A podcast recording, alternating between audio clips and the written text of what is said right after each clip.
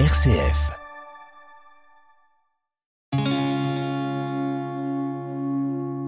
RCF, le béaba du christianisme.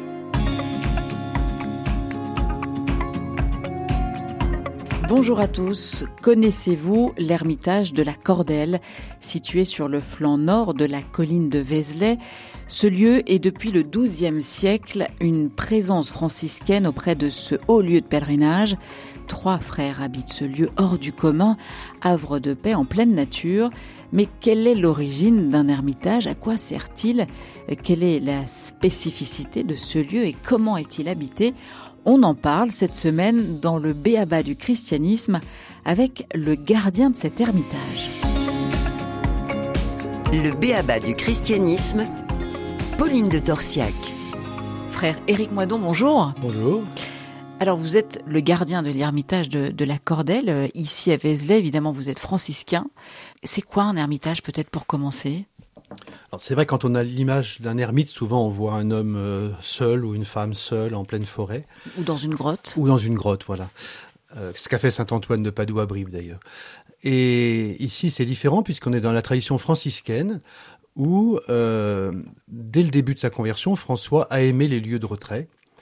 Et les premiers frères avaient une vie plutôt euh, bipolaire, on dirait, entre une vie parmi les gens pour travailler dans les champs, le service des lépreux ou la prédication itinérante, et puis des, lieux de retrait comme on voit Assise, les Carchéry, Fontecolombo, euh, Greccio, voilà. Et François lui-même a hésité dans sa vie à rester en ermitage. Et il a dû faire appel à Sainte-Claire et à Frère Sylvestre, qui étaient des contemplatifs, qui lui ont dit non, non, le Seigneur t'appelle sur les routes. Mais il n'empêche qu'il y a toujours eu cette double polarité de, de retrait pour euh, bah, se reposer de la mission, et aussi pour, et d'abord même pour euh, avoir une gratuité de vie avec Dieu, une quête de Dieu dans, dans, le silence et la solitude, et puis ce travail de conversion intérieure qui, qui demande euh, un recul, quoi. Saint François tiraillé justement par cette vie au contact du monde, mais aussi en, ermitage. Il a passé pas mal de temps euh, en ermitage, Bah, Saint François, finalement. Des historiens disent qu'il aurait passé plus de la moitié de son temps euh, dans, dans les ermitages, en fait. hein. Ce qui, pour moi, explique aussi la, la qualité de son être, c'est-à-dire que c'est des lieux où il s'est laissé façonner, transformer par le par l'esprit du Christ. Et, et pour lui, il avait bien conscience, je crois, hein, que, que c'est c'est dans cette relation, cette intimité-là, que la mission prenait sa source. Dans cette intimité-là, ça veut dire quoi? La vie d'un ermite, c'est euh, une vie de prière? Ben, c'est essentiellement une vie de prière. Euh, dans la tradition franciscaine, la prière, ben, c'est bien sûr la prière des heures hein, que nous récitons plusieurs euh, fois par jour, quatre fois par jour, euh, où les gens peuvent se joindre à nous d'ailleurs. Et puis, ben, je dirais largement la contemplation, c'est-à-dire ce travail de se décentrer de soi, enfin en tout cas de son ego, pour se centrer sur la profondeur de l'être, et puis être en capacité de plus en plus de voir le monde avec les yeux de Dieu. Alors c'est des grandes, euh, des grandes choses, ça, mais quand même, l'Esprit Saint euh, euh, fait ça dans nos vies, quoi, fait ça dans nos cœurs. hein. Je crois que c'est ça la contemplation. Alors après, ce qui est spécifique dans la vie franciscaine, c'est qu'on n'est pas des ermites seuls. hein. Je veux bien peut-être vous lire rapidement le début de la règle des ermitages. Saint François a écrit une règle pour les ermites en 1228. Ça fait une petite page. Et elle est très intéressante. Les frères qui veulent mener la vie évangélique en fraternité dans les ermitages y habiteront à trois ou quatre au plus. Donc ça va, vous êtes dans les règles? Vous êtes trois On est trois ici, voilà. Tout va bien Deux seront les mères. Ils auront donc deux fils ou un au moins. Les mères tiendront le rôle de Marthe et les deux fils celui de Marie. Ils auront un enclos à l'intérieur duquel chacun aura sa cellule pour y prier et pour dormir. C'est-à-dire que la vie franciscaine est toujours une vie fraternelle. Et de ce fait-là, ben voilà, la, fraternité et, la, le soutien, euh, le lieu de conversion à l'amour, hein, puisque c'est aussi pour ça qu'on est chrétien. Cela signifie, frère Eric, finalement, que on n'est pas non plus fait pour être, euh, pour vivre seul. L'ermitage, c'est pas euh, une quête de solitude. En Bah, tout cas, chez les franciscains. Chez nous, pas particulièrement, même s'il y a eu des frères hein, qui ont vécu seuls, et puis longtemps ici d'ailleurs, des frères qui ont vécu seuls. D'ailleurs, les ermites, en général, dans les autres traditions, bénédictines ou autres, sont des gens qui ont d'abord vécu une vie communautaire et qui, au terme de leur vie, je connais une sœur franciscaine apostolique aujourd'hui qui a cet appel-là, qu'elle qu'elle a du mal à comprendre, même dans sa tradition de congrégation, à partir au désert pour être là pour Dieu, quoi. Alors on va continuer de décrypter euh, euh, cette vie en ermitage, mais peut-être décrivez-nous ce lieu incroyable. Euh, on est donc sur un flanc de la colline de, de Vézelay. La chapelle de la Cordelle date du XIIe siècle. Dites-moi si, si, si, je me trompe. il y a des bâtiments autour. Expliquez-nous un petit peu ce, ce lieu un petit peu insolite et, et magnifique. Hmm un lieu baigné dans la nature et en même temps à 10 minutes à pied de la basilique de, Sainte-Madeleine et puis un lieu au nord donc où les routes euh, passantes ne sont pas là et on est au silence. Ce qui fait que ce lieu d'ailleurs est un lieu où les gens qui visitent Vézelay ou les, habitués aiment beaucoup descendre pour euh, prier dans la chapelle qui est très belle d'ailleurs. Donc au XIIe siècle, Saint Bernard est venu prêcher la croisade euh, à Vézelay et euh, à la suite, en mémoire de ce moment-là, on a dressé une croix sur la colline, là, à peu près l'endroit où ça s'était fait, et puis une petite chapelle a été construite auprès d'un ermitage Saint-Fiacre qui était à côté, mais qui était un peu abandonné. Et quand les premiers franciscains, en 1217, ont été envoyés par Saint François en France, eh bien, ils sont arrivés à Vézelay. Pourquoi ici, d'ailleurs? Potentiellement parce que on disait que les reliques de Sainte Madeleine étaient à Vézelay et donc ça c'est sûr que pour des pénitents venus d'Assise, pour des frères qui, cherchaient à, à, se convertir, ça avait beaucoup de sens.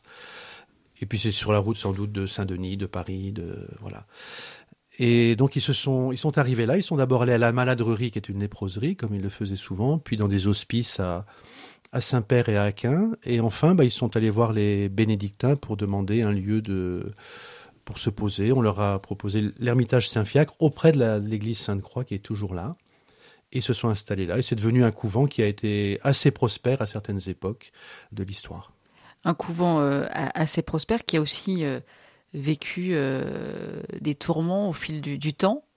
Bah, comme tous les monuments religieux euh, en France, en tout cas, pratiquement, c'est-à-dire euh, guerre de cent ans euh, abîmée, deux incendies derrière, enfin plus ou moins graves, les guerres de religion où les frères ont été massacrés, et puis la Révolution où ben, tout a été confisqué, le couvent a été quasi rasé. Heureusement, ils n'ont pas détruit la chapelle.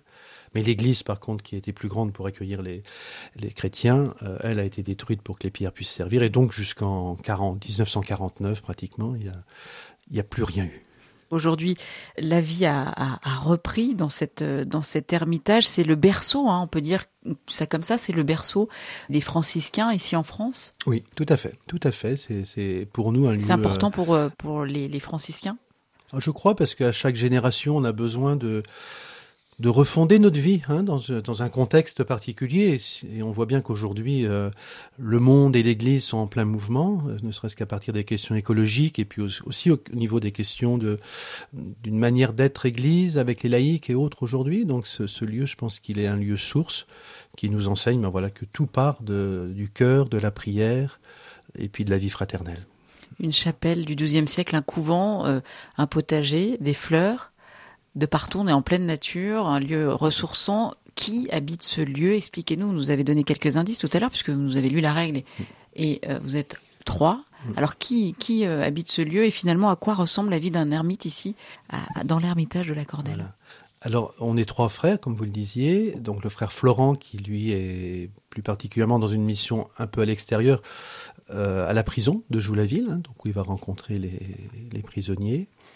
Et puis frère Patrice qui est arrivé il y a deux ans et qui lui euh, bah, est beaucoup plus sur place comme moi en fait pour euh, voilà ben, vivre le lieu, vivre la, la, la contemplation, euh, entretenir, développer le jardin, créer de la biodiversité.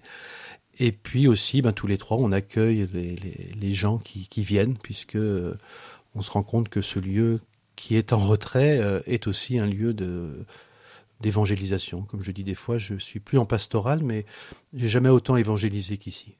Alors, qui sont les personnes, qui sont les gens qui viennent vous voir? Les... Ce sont des pèlerins qui passent euh, à Vézelay, ce sont des, des pèlerins qui se mettent en route vers Assise. Qui, qui sont ces, ces Il y a d'abord des proches, hein, les voisins, des gens qui aiment venir euh, partager la liturgie euh, assez simple qu'on a le matin notamment, mais aussi le soir. Il y a une amitié franciscaine dans la région, puisque les, franciscains ont été curés des paroisses pendant une quarantaine d'années, et euh, que la paroisse s'appelle encore d'ailleurs euh, Saint-François en Vézelien, avec un de nos frères qui est toujours euh, curé actuellement, le frère Raoul. Donc il y a une amitié franciscaine, je dirais. Et puis le fait aussi que Saint-François aujourd'hui parle à énormément de gens, avec Laudat aussi en plus. Après, il y a les pèlerins qui partent à Assise depuis 10-15 ans. Là, on en voit de plus en plus les pèlerins qui partent à Compostelle, des fois aussi qui s'arrêtent. Alors nous, on les accueille pas, mais on, les, si on les accueille pour la prière le matin, pour la bénédiction, et c'est souvent un bon moment parce que il y a une petite communauté qui est là, qui les entoure, qui leur chante la bénédiction, et souvent c'est très émouvant. Alors justement, qu'est-ce qu'ils viennent chercher ici les pèlerins? Bah, ceux qui partent à Assise, ils viennent se mettre à la, source de la, route, quoi. Hein. C'est-à-dire, euh, les premiers franciscains sont partis d'Assise pour venir à Vézelay, et les laïcs qui ont mis en place ce, pèlerinage ont voulu faire le contraire. Et, donc, quand ils viennent ici, c'est vraiment le point de départ du pèlerinage vers Assise. Euh, ben voilà, je crois que c'est rencontrer des frères, c'est avoir un temps de prière un, peu fervent et, et, paisible avant de partir. Ils savent pas toujours d'ailleurs ce qu'ils viennent chercher sans doute mais ils trouvent souvent quelque chose. En tout cas, c'est un lieu où on peut justement peut-être euh, trouver le, Christ. Vous, vous êtes le gardien de cet ermitage. Quel est votre rôle plus particulièrement? Ben, Le gardien, c'est le mot que François a utilisé pour pas prendre prieur ou, père supérieur, voilà, parce que on est des frères mineurs. Le gardien, ben, c'est celui qui veille sur le troupeau. Hein. Mon rôle, c'est de, c'est d'animer la communauté et de ce fait-là de permettre que chacun, enfin essayer de faire que chacun puisse avoir sa parole, euh, trouver sa place, être euh, le plus heureux possible. Hein.